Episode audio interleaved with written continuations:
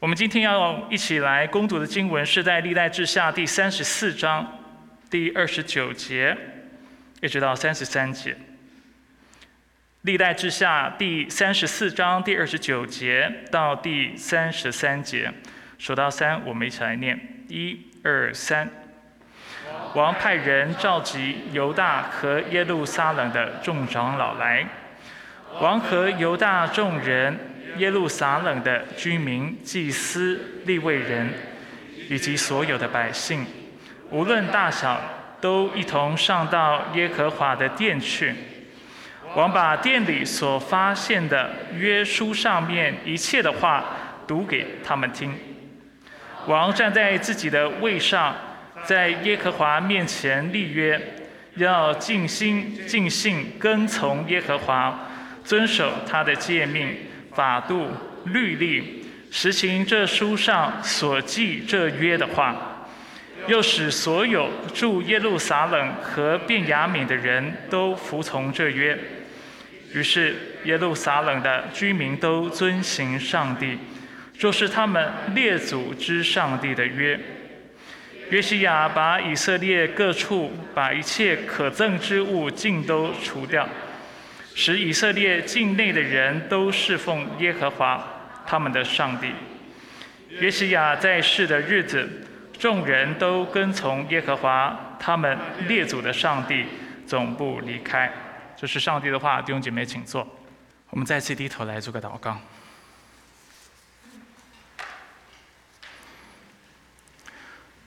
主一早来到你面前，愿我们都被你提醒，愿我们都被你安慰，愿我们都被你鼓励。没有任何我们所经历的事情是你所不知道的，也没有任何的挑战是你无法胜过的。因为我们所敬拜的耶和华是独行其事的上帝，他眷顾我，看顾我脚前的道路。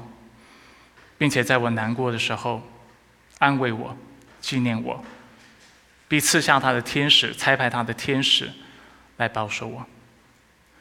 主一早来到你面前，主，我们愿相信你的应许，相信你的恩典，相信你是那又真又活的神。在此时此刻，并且在每一天的生活当中，你都鉴察我们的心，你也看顾我们。带领我们，我们在座若有弟兄姐妹心里有愁苦，或者生命有艰难的，主愿在今早的聚会当中，他们都能得着安慰，因为我们所侍奉的上帝是真正活在我们当中那位神，他与我们同在，并且他保守我们直到永永远远。一早来到你面前，为你的恩典。为你的慈爱，为你的智慧，向你身上感谢。以上祷告是奉靠主耶稣基督的圣名求，阿门。我在刚过周四和周五的时候，我参加了一个大会，呃，叫做 Global Leadership Summit，有听过的吗？听过的可以举个手。叫全球领袖高峰会，哎，听起来这个好像我的格调就高很多哈。它其实只是一个特会，然后聚集了各领域的这个领袖来分享他们在带领他们的企业、带领教会、带领机构的时候，啊，他们啊所啊累积的、积累的一些领袖的原则还有经验，然后透过大会跟大家分享，使我们能够同盟造就，一同得益处，让我们能够透过这样的一个讲座，知道怎么样成为一个更好的领袖，因为对他们来说，他们相信当。一个机构或者是一个团体或教会的领袖变得更好的时候，每一个人在当中的啊每一个员工，并且所参与的每一个人都能够变得更好。那因为我周四参加了这个大会的缘故呢，使得我在预备今天的讲道的时候，就一直在 leadership，就是领导学这个问题。那所以我今天呢或多或少在谈到。约西亚王的时候，我会从这个角度来切入，透过约西亚王他的一生，透过他如何治理以色列，为大家指引出四个原则，帮助我们思考就是一个好的领袖，或者是一位合神心意的王，他是什么样子的。当然，今天的原则事实上是可以应用在所有的基督徒身上的，或者我们必须说，健康的基督徒其实也都应当具备我们在今天信息当中所说四点的特征。我是不是不要动麦克风，比较不会断？好，尽量不动哈。我们来看一下今天的大纲，所以我会谈到谈到哪四个特征或哪四个大点呢？一个健康的基督徒，或者一位上帝所使用的领袖，他会有正确的心智，他会有正确的方法 （right approach），正确的判断 （right assessment），正确的坚持 （right insistence）。所以今天我们会从这四个角度来看约西亚王的一生。首先，我们先来看正确的心智。历代志下三十四章一到三节。经文告诉我们，约西亚登基的时候年八岁，在耶路撒冷做王三十一年。他行耶和华眼中看为正的事，行他祖先大卫所行的道，不偏左右。他做王第八年尚且年轻，就寻求他祖先大卫的上帝。约西亚王在这位王登基做王之前，在历代志里面，我们一共看到有七个王。具备约西亚这样的特征，就是他们行耶和华眼中看为正的事。所以这是个美誉，形容一位王在上帝面前所做的事情是正直的。所以除了约西亚王之外，之前总共有七个王是有这样的一个描述或这样的一个称号。那在历代志呢，我们看到除了约西亚王，只有两位是行他祖先大卫所行的。所以这样的一个殊荣，除了约西亚之外，只有另外两位。第三个特征呢，谈到约西亚王，他是不偏左右的。那在整个历代志当中，我们只看到就约西亚王这个王具备这样的特征。换句话说，约西亚在以色列历史当中，他是一个非常近前的王，尤其在大卫之后。这算是在以色列历史当中最近前的一位王吧，因为他行耶和华眼中看为正的事情，而且他是拿来跟大卫做比较的，越像大卫的，越讨上帝的喜悦。第三，我们看到他是不偏左右的。约西亚做王的时期大概是在主前六百四十到六百零九年，那他登基的时候非常年轻，年仅八岁，然后在做王八年之后。我们看到他有另外一个非常独特的特征，就是他开始寻求上帝。寻求一词在圣经当中，尤其在历代志当中的意思是什么呢？首先，我们来看它的反义词。寻求的反义词呢是离弃。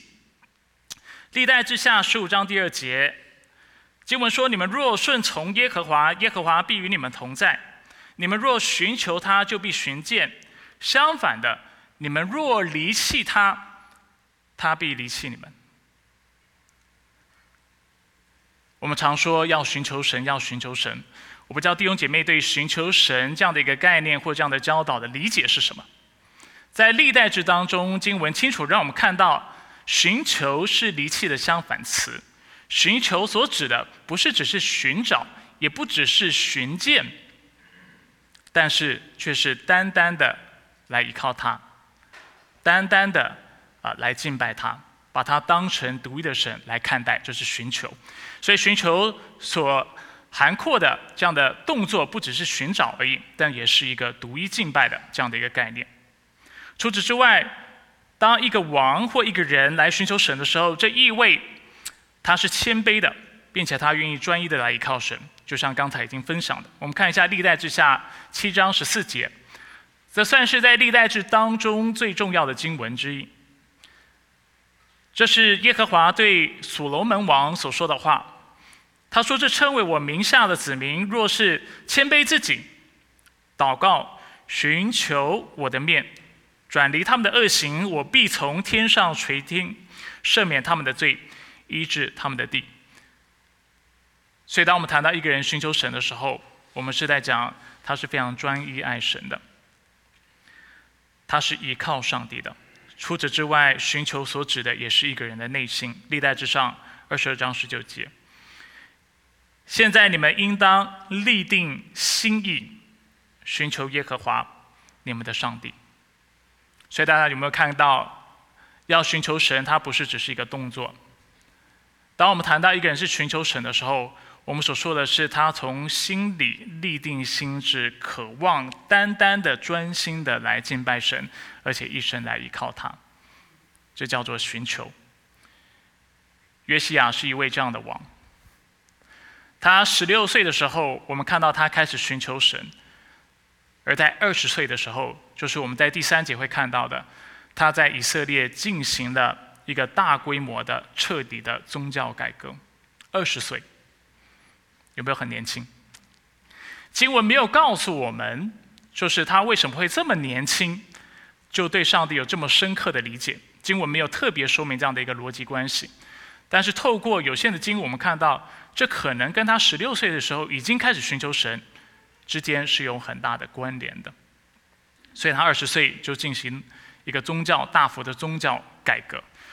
事实上，在历史当中有许多伟大的神学家，还有伟大的圣徒，他们也是非常年轻的时候就立定心志要来敬拜神。比如说约拿丹·爱德华兹，我最喜欢的一位神学家，他是。呃，美国十八世纪被称为美国最伟大的神学家。他在大概十九岁、二十岁的时候，他就为自己列了七十条心智，就是他在神面前会做的，而且立定要啊会有的这样的一个 resolutions，英文是这样的翻译。那他在他一生当中就不断的按照这样的目标来寻求。那他非常年轻就成为伟大的神学家，之后成为普林斯顿的校长。那大家也听过爱德华兹的后代，他的后裔有许多近前的人。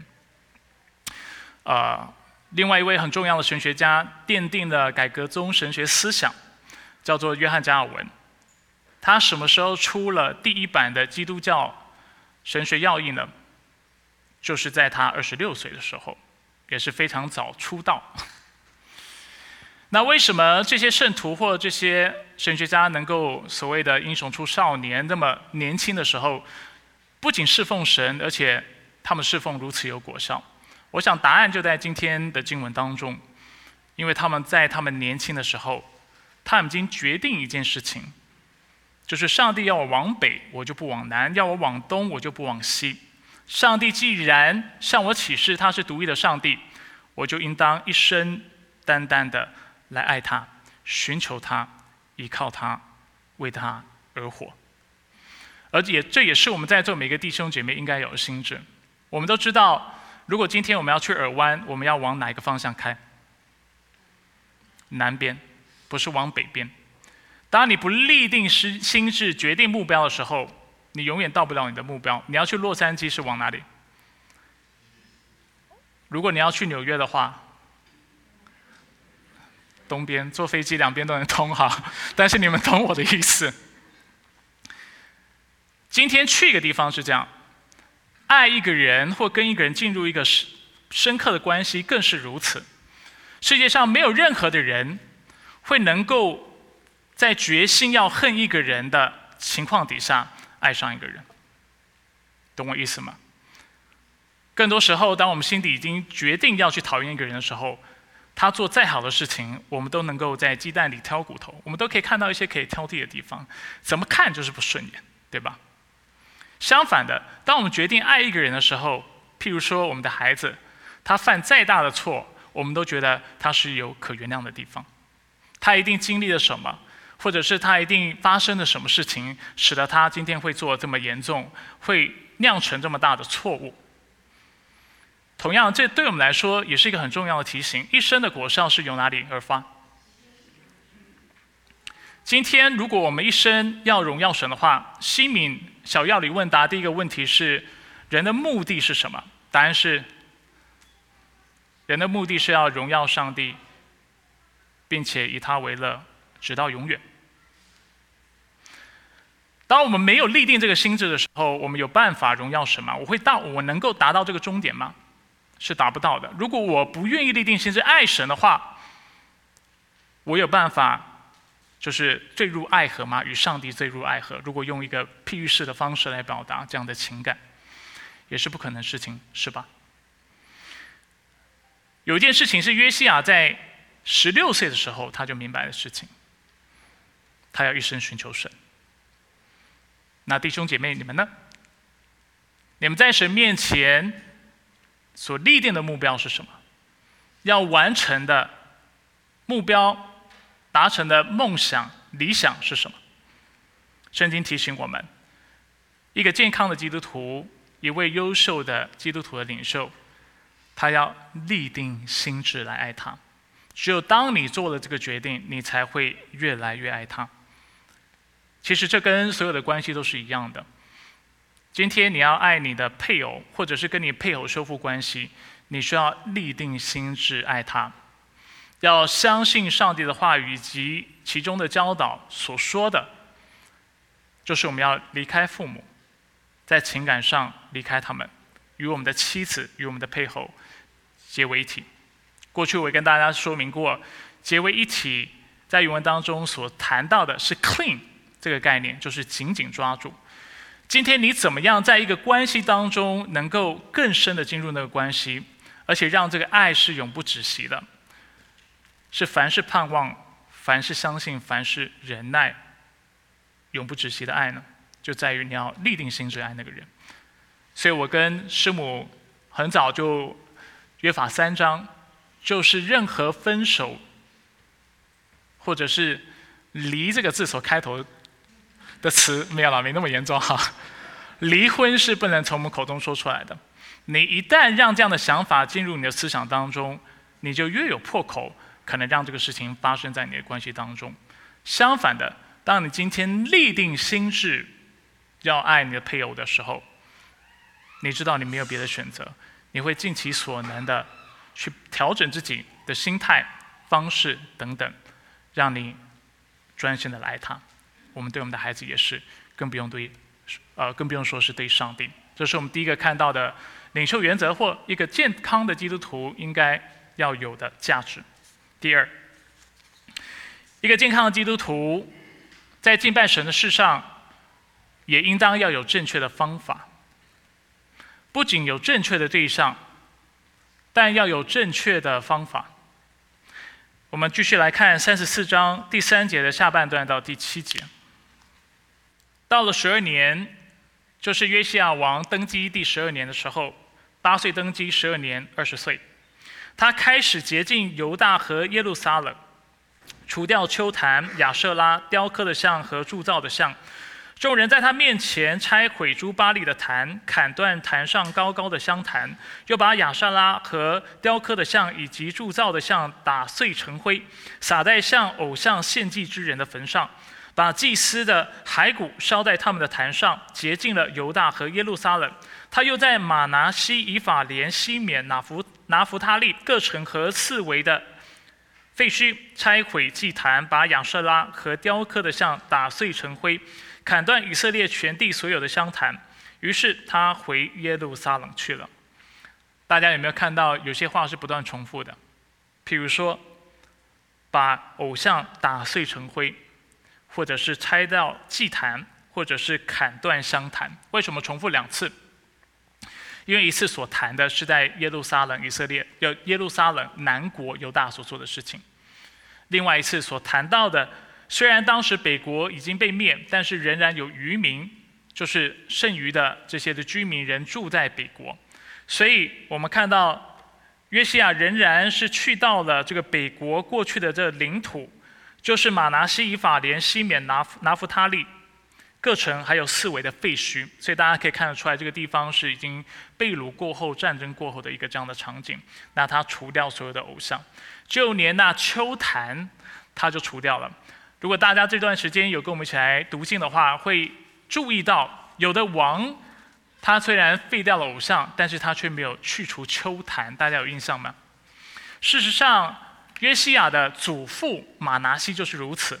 我不知道这经文有没有打出来，是在三十三章第十七节有吗？没有。好，我为大家念一下，在三十三章第十七节，我们看到，就是在马拿西悔改。然后去除掉就是犹大地的偶像之后，经文说百姓却仍在秋坛上献祭，不过他们只献给耶和华他们的上帝。意思就是说，秋坛没有废去，但是他们的确做了一件对的事情，就是他们单单敬拜神。所以这节经文为我们显明了一个什么样的问题？就是以色列在当时马拿西的治理之下，有一个错误的想法、错误的观念。只要我今天敬拜的对象是对的，方法不是最重要的。事实上，圣经清楚的告诉他们，敬拜耶和华需要去到对的地方，用对的方式来敬拜神。这是在摩西五经当中清楚的教导。所以换句话说，他们是不能够在偶像的秋坛上来敬拜耶和华的。但是以色列人却陷入这样的迷思，他认为反正我的动机是对的，我的对象是对的，方法就不是最重要的嘛。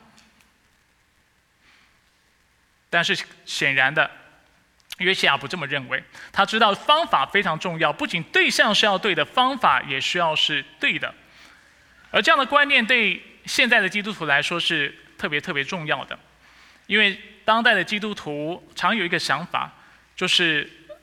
我我的信仰是 between me and God，所以比如说他们就有一些结论，譬如我就不需要去到教会聚会，对不对？去到教会要跟一堆这些有的没有的人，教会好多 drama，对不对？有没有听过这样的说法？各种个性的人，然后有的人就特别难相处，特别容易被得罪，也特别容易得罪我，不喜欢去教会。信仰是我跟神之间的关系。所以我不需要去到教会当中，或者是不需要有团契、健康的团契生活。圣经有没有要求我们要团契生活？跳两个，跳一个投影片哈。我们先看希伯来书十章二十四到二十五节，经文告诉我们，我们要彼此相顾，激发爱心，勉励行善，不可停止聚会，好像那些停止惯了的人，倒要彼此劝勉。既然知道那日子近临近，就更当如此。有没有告诉我们要团契？但是很多时候，我们因为以为我把敬拜对象搞对了，方法就不重要，所以我们也不在意圣经其他教导是什么，甚至对圣经所教导这些方式，我们是非常不在意的。但是今天，就像祖父，他虽然在他的在犹大。啊，全地进行了改革，除掉偶像，但因为没有除掉丘坛的缘故，只有在以色列的呃后代当中，或者是在的后续的历史当中发生什么事情，以色列人再次陷入偶像崇拜。为什么？因为你没有斩草除根，对不对？没有把这个，就是你这个改革是不够彻底的，你仍然想要用自己的方法，用自己的理解来看待这位神，而这样的一个结果。就会使我们偏离上帝心意，使我们再次坠入罪的中。当基督徒停止，会有一个什么样的？可能会有一个什么样的后果？你就会不再关心、关爱你的弟兄姐妹，你的爱就会冷却。这是这节经文告诉我们的。为什么不能停止聚会？因为要你要来聚会，你才看得到你的邻舍、你的弟兄姐妹的需要。你看得到他的需要，你才知道怎么帮他。你知道怎么帮他，你才会帮他，是吗？一个把自己隔离在群体之外、团体之外、个别生活的人，他是没有办法看到别人的需要的。而慢慢的、慢的、慢慢的，他就会对其他的弟兄姐妹的爱心冷却。那这跟我们刚才讲的是一样的。秋坛不除去。我可以说我是在敬拜神，但是因为方法不对，人就会陷入陷阱当中，就会远离神。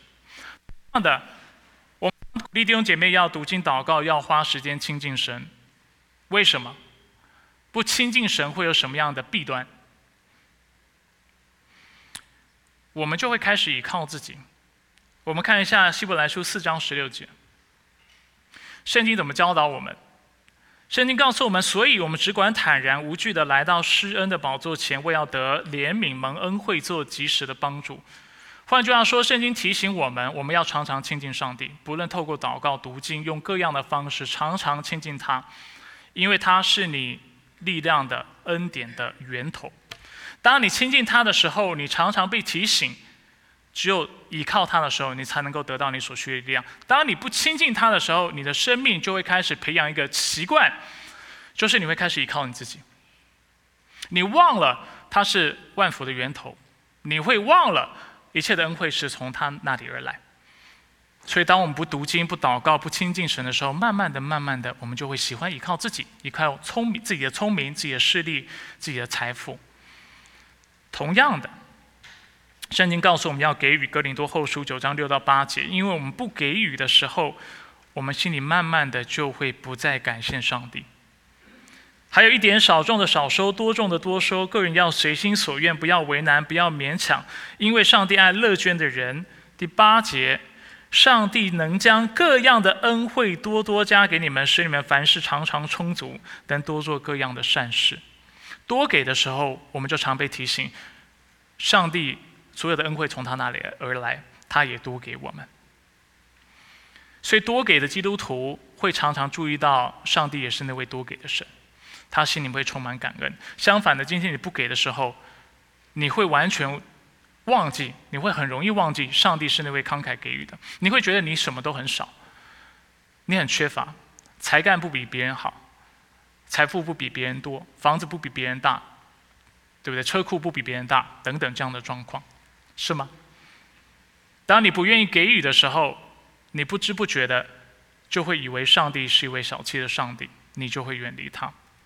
所以圣经告诉我们，不只要敬拜的时候，不只要对的对象。但是要对的方法，这是每一个领袖，也是每一个健康基督徒应当知道的事情。方法是重要的，尤其圣经所教导我们的方法。这也是为什么在我们的教会，我们提醒弟兄姐妹要培养七个属灵习惯。复习一下：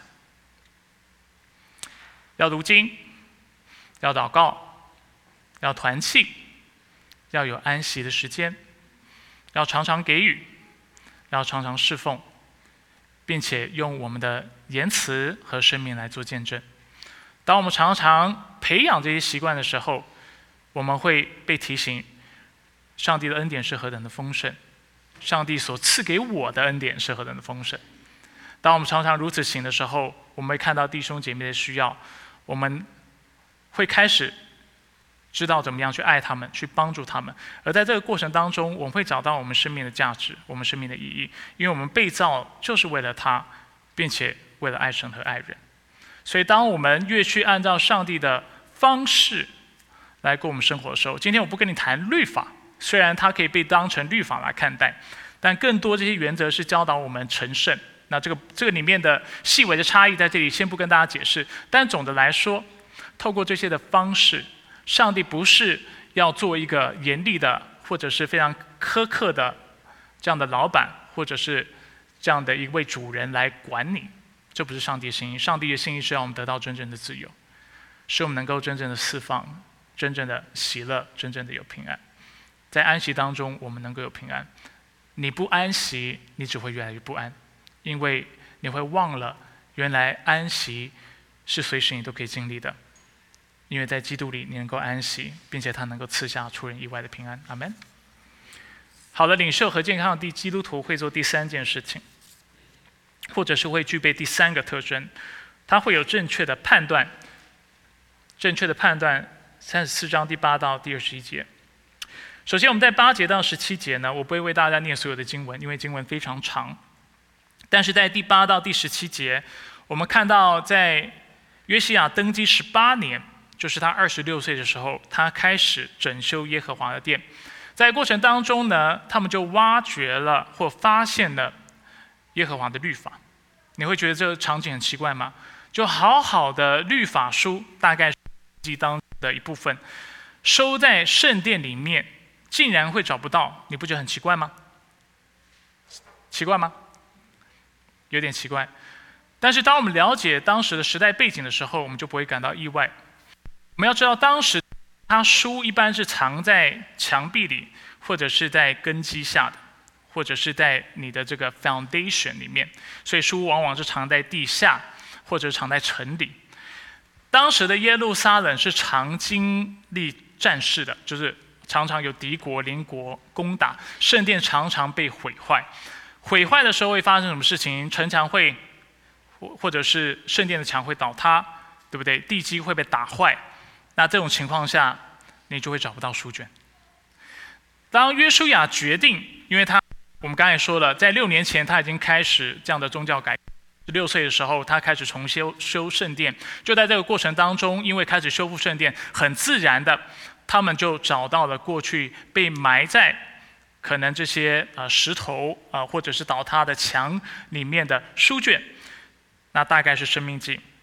那在看到这书卷、听到里面内容的时候，我们来看一下约西亚有什么样的反应。三十四章十八到二十一节，沙番书记又向王报告说：“希勒家祭司递给我一卷书。”沙番就在王面前朗读那书，王听见律法的话就撕裂衣服，代表他在他一生当中他没有听过圣经的这段话。而当他听到这段话的时候，他撕裂的衣服意味着从心而发的悔改和归正。在圣经当中，我们往往是透过啊，就是啊这些角色的行动。来知道他内心的状态，所以经文不一定会描述他内心在想什么，但是往往是透过他的行动，披麻蒙灰，代表他非常难过，他非常啊，可能是在悔改的境况当中等等。经文继续说，王吩咐希勒家和沙番的儿子亚西干、米迦的儿子亚比顿、沙番书记和王的臣仆亚萨亚，说：“你们去。”以所发现这书上的话，为我为以色列和犹大幸存的人求问耶和华，因为我们的祖先没有遵守耶和华的话，没有照这书上所记的一切去做，耶和华的烈怒就倒在我们身上。在这里，并且透过后面的经文，我们看到约书亚是差派这些人去找先知。那透过先知，想要知道那我们国家的未来的命运是什么？因为约书亚在透过这律法书，尤其这律法书所谈到的，可能是《生命记》二十七章到二十八章。《生命记》二十七章、二十八章所谈内容是什么呢？就是当人不守约的时候，当以色列人在上帝面前不按照他们在神面前所立的约来遵守他的话的时候，上帝说：“我必会使咒诅临到，我必会使灾难临到。”而当约西亚看到，犹大国以色列所经历的一切，看到他的国家的光景、他们的处境的时候，他清楚的明白一件事情，就是这是出自于耶和华的手。这告诉我们什么事情？这让我们看到约书亚是一位通达食物的人，并且他知道怎么样透过他的处境，透过上帝的话语来做出正确的判断。过去在当这个犹大。不是犹大，大卫做王的时候，啊，在他的幕僚当中也有这样的人，这样的算是谋士，他们是能够通达食物的。我不知道我们拿出来历代之上十二章三十二节有吗？这些人是以撒家人，这些人是通达食物的，他们能够知道现在这个。世代的变迁，这个世代正发生的事情，并且透过上对上帝的话语来回应，所以他知道以色列所当行。同族弟兄也都听从他们命令的族长有两百人，所以谈到在大卫当中有这些的谋士，这些人是能够啊分辨分辨知晓就是实事的，知道世界正发生什么事情，并且他知道怎么样用上帝的话语来回应。今天不止旧约圣经教导我们，我们需要具备这样的一个能力。新约圣经也清楚有这样的教导。我们来看马太福音，耶稣曾经说过这样的话，在二十四章三十二到三十三节，他们说：“你们要从无花果树学习功课。当树枝发芽长叶的时候，你们就知道夏天近了。同样，当你们看见这一切，就知道那时候近了，就在门口了。”这话是什么意思？我们怎么说夏天要到了？就是当我们看到无花果树它的枝子开始发芽了，开始长叶子了，我们就知道夏天要到了。它是透过一个啊，就是非常普遍的，尤其在地中海一带的这样的一个大自然的状况现象来做这样的教导。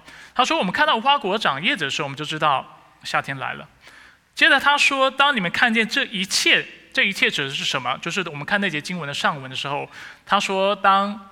国国要攻打国的时候，将在地上会有灾难，会有地震，会有敌基督、敌先知等等这些状况出现的时候，就是患难临到这些大患难临到的时候，你要知道一件事情，就是基督再来的时间到了。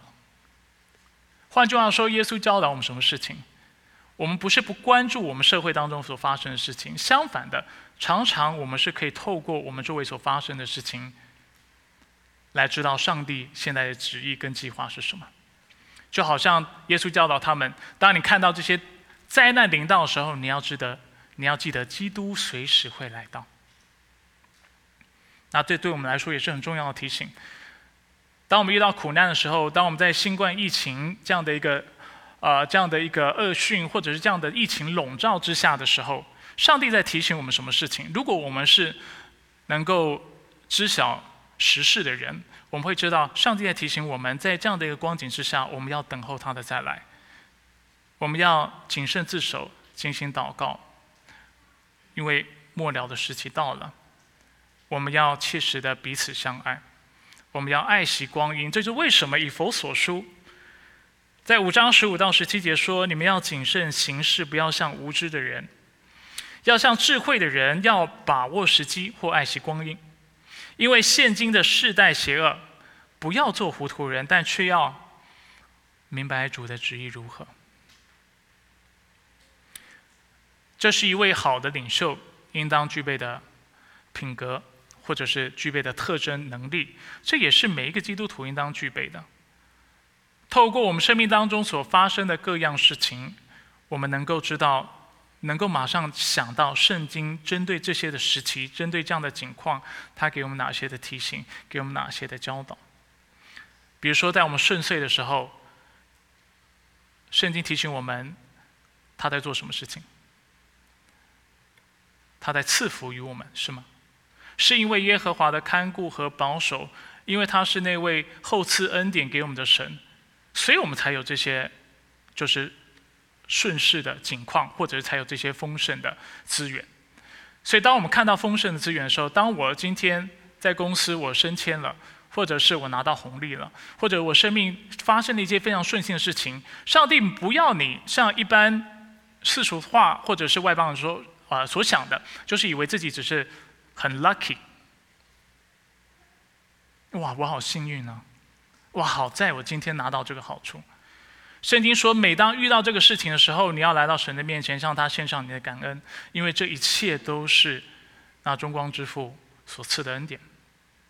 同样的，在困境当中，圣经也有非常丰富的教导，解释这苦难从哪里来，可能跟人的罪有关系，肯定跟世界的堕落有关系。在面临着罪的彰显或者苦难临到的时候，圣经教导我们要怎么样回应。怎么样去依靠那使我们信心创始成终的耶稣基督？因为我们的救赎、我们的救恩在于他，指向了福音，是吗？提醒我们要单单依靠他，要提醒我们自己福音的大能，并且在这样的依靠过程当中经历他，因为这位主他必要再来更新万物。事实上，就在此时此刻，在我们面临苦难、面临艰难或者是灰心难过的时候，他就是那位能够赐力量、赐安慰、赐平安的主。不是吗？有没有发现我们生活当中所经历的一切，其实都指向了上帝的话语？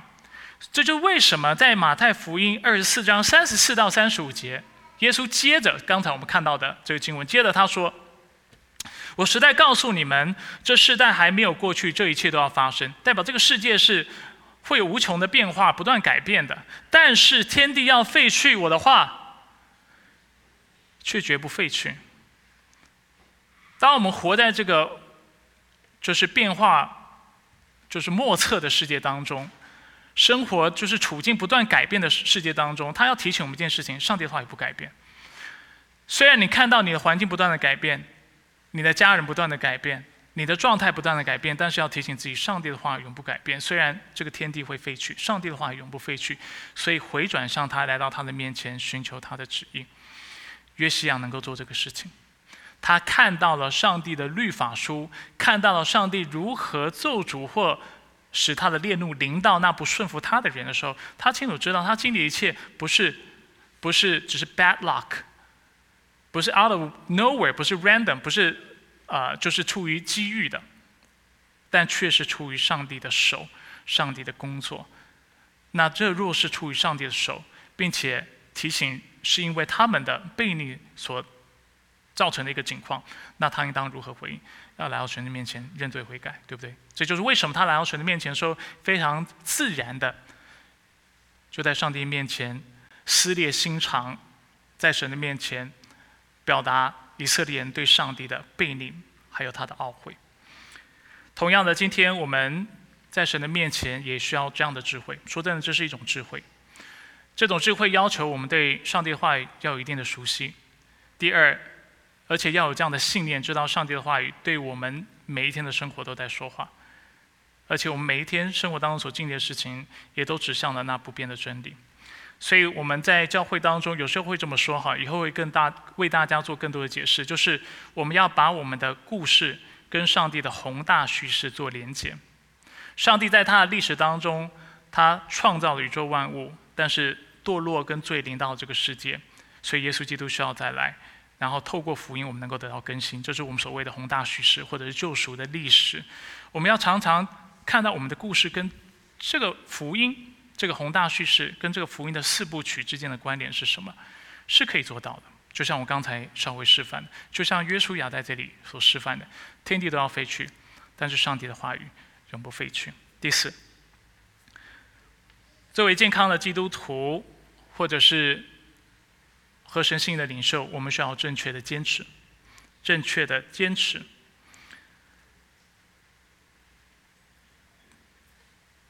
当约西亚差派他的这些的使者来到了户勒大先知女先知面前来寻求上帝的心意的时候，简单来说，户勒大女先知给了他们两点的回应。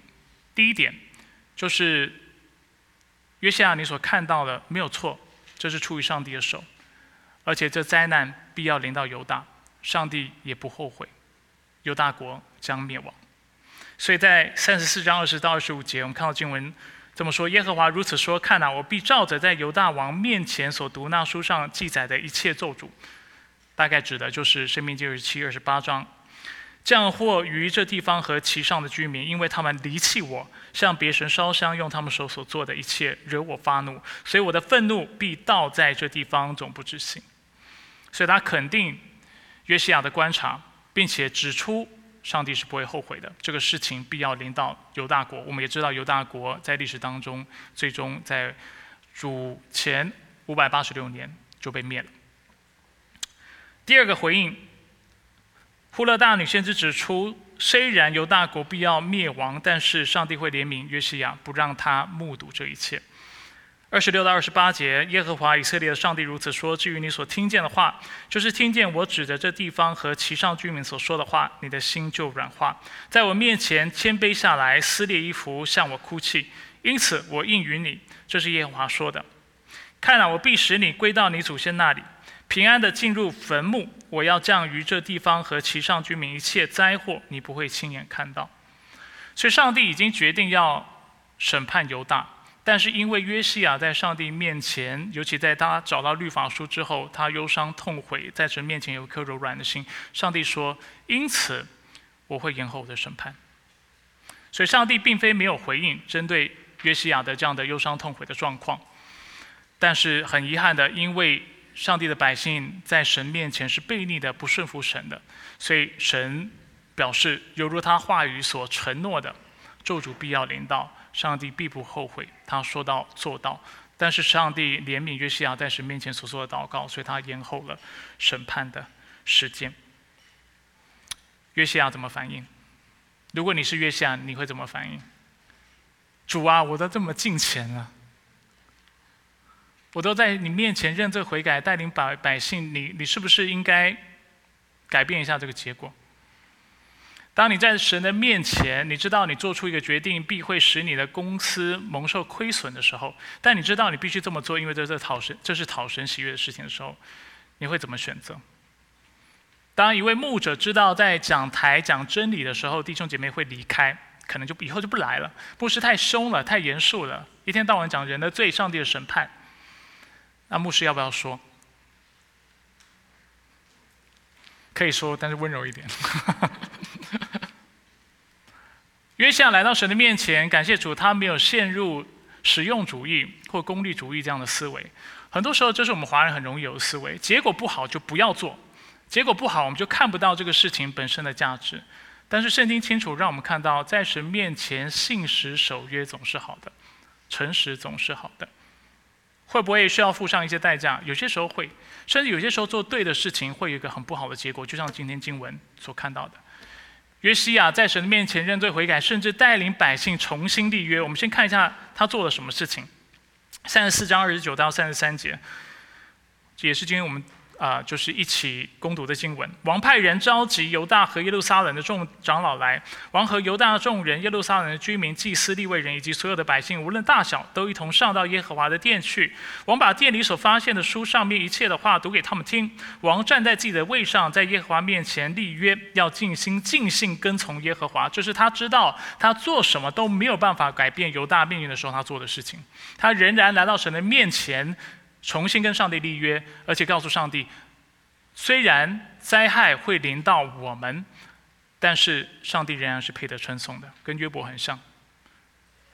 赏赐在耶和华，收取在耶和华，耶和华是应当称颂的。你本来就应当称颂，不管什么事情临到我，或我的家，或者是我的企业、我的教会，我都要来守着约。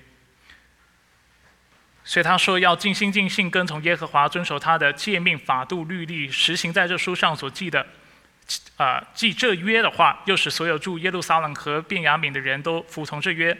于是耶路撒冷的居民都遵行上帝，就是他们列祖上帝的约。约西亚从以色列各处把一切可憎之物尽都除掉，使以色列境内的人都侍奉耶和华他们的上帝。约西亚在世的日子，众人都跟从耶和华他们列祖的上帝，总不离开。他们做了一个什么样的回应？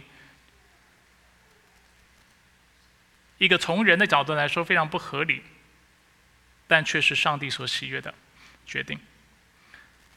上帝非常重视这立约的关系。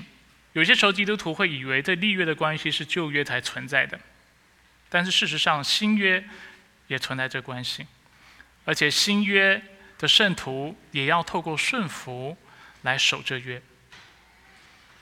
在新约有没有大诫命的教导？要爱神爱人，对吧？有没有大使命？有没有告诉我们要过成圣的生活？甚至我们今天会一起来领受圣餐，在圣餐的经文当中清楚指指出，耶稣说什么？这是用我的血所立的新约，你们每逢喝的时候要如此行。领圣餐是为了什么？守约。所以教会一定会领圣餐，不领圣餐的教会，我们说它不是教会。为什么用那么重的方式来描述，或者是来？理解原因就在于，因为耶稣清楚的设立了圣餐，而且告诉我们，你和我立约，所以你要领圣餐，透过圣餐常常纪念我用我的血所为你们完成的事情，洁净了你们罪，使你们能够得到全新的生命。基督徒来到神的面前，跟上帝之间也是有利益的关系，我们应当顺服他。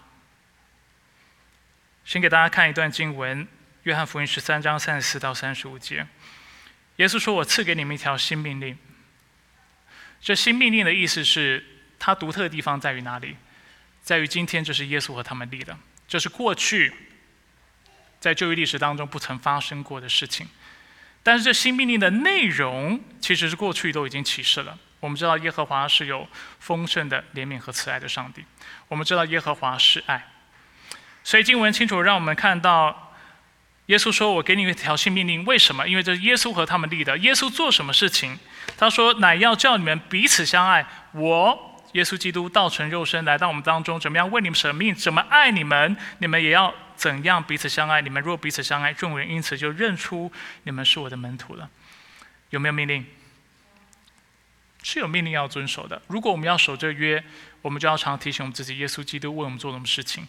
而且我们都知道，在约翰福音，耶稣在上十字架前为他的门徒什么洗脚，对不对？服侍他的子民，他也提醒我们，我们要如此彼此服侍、彼此相爱、彼此以谦卑束腰来爱我们的弟兄姐妹。而在这个圣约的关系之下，上帝清楚让我们看到我们其他的关系怎么样运作。妻子要顺服先生，先生为妻子舍命。父亲不要惹孩子的气，但要教养他们去敬畏神。孩子要因为主的缘故顺服。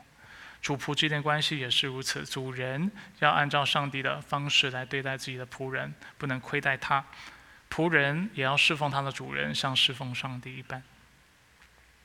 所有的关系都是在我们和上帝盟约的关系下所进行的，因为我们跟上帝立约，所以我们按照他的教导、律例、典章、他的心意来活出他对我们的要求。就是大诫命当中所说的，要来爱他，并且爱人。大家如果现在往你的右边看，会看到冰箱上面有一个标签，有看到吗？就是像有一个设计，有一个图，对不对？有一张纸，旁边放的笔，还有啊，就是一些的 labels 便条纸，有吗？有看到吗？这个东西是教会付钱，这个设计是教会付钱买来的。但是一开始不，本来不是这个样子的。一开始是啊，我和就是我的同工 Serene，我们就决定说，这个冰箱常常里面放一堆有的没有的，然后会发臭，然后大家也不去管理这个冰箱。那我们想说，既然这个冰箱放在我们聚会的地方，那我们来管理。那所以我们就决定每周五的时候，我们会清理这个冰箱，只要就是食物上面没有。贴标签或者是标示是谁的东西，我们就会丢掉。这也是我们跟英文堂跟所有人沟通好的事情。那当时我们就想说，那要啊，就是要让大家知道周五要丢掉这个东西，总是要有一个标示嘛。那我们想到的方法是什么？就上网，然后找了一个图，然后我们就想说，那就用这个标示吧。这个标示挺好看的，我们就抓了下来，然后就啊，因为他要的他的字。就是他的描述跟我们要的不太一样，我们就把本来字删掉，然后打自己的字，然后我们就要印了。就在印的那一刻，圣灵就提醒我们说我们在干嘛？为什么？因为我们抓的图是从什么网站来的？是从在卖设计的网站来的。当然，很多时候你从 Google 搜索图的时候，你不知道它的来源，因为你就只是 Open Image 嘛，对不对？你只是把这个图片打开，你不一定会去到那个网站。当时我就跟 Serene 就决定说，这样的事情不讨上帝喜悦，所以我们就决定我们要花钱买这个设计，不止花钱买，而且我们要写信跟这个设计的人沟通说，我会改变你上面的字，可以吗？不可以，我们就不用你的设计。那当然对方就答应了，我们就花了钱下来的设计，然后改变上面的字样，然后把它印出来，然后就看到大家就可以看到今天这个成果。那借着这个例子，虽然是很小的见证，是想跟大家分享什么事情？圣服神是有代价的，而且非常不方便。盗版、影片、音乐、书籍都是很方便的，但是荣耀神不方便，耶稣来不方便。他在天上好好的，干嘛来？如果他是为了自己的方便，他不需要道成肉身，他可能几句话他就更新了这个世界，拯救了许多人。当然就会违背他的启示，因为他清楚告诉我们，罪的公价就是死，所以他需要来而死。但是耶稣的教导，他的道成肉身，清楚的教导我们什么事情？爱神爱人是有代价的，爱神爱人从来不是一件方便容易的事情，而我们这些跟随神的人。也应当要有这样的坚持。坚持不是为某种的好看的结果、数字或人所看重的事情。坚持是我不论做什么事情，要讨上帝的喜悦。阿门。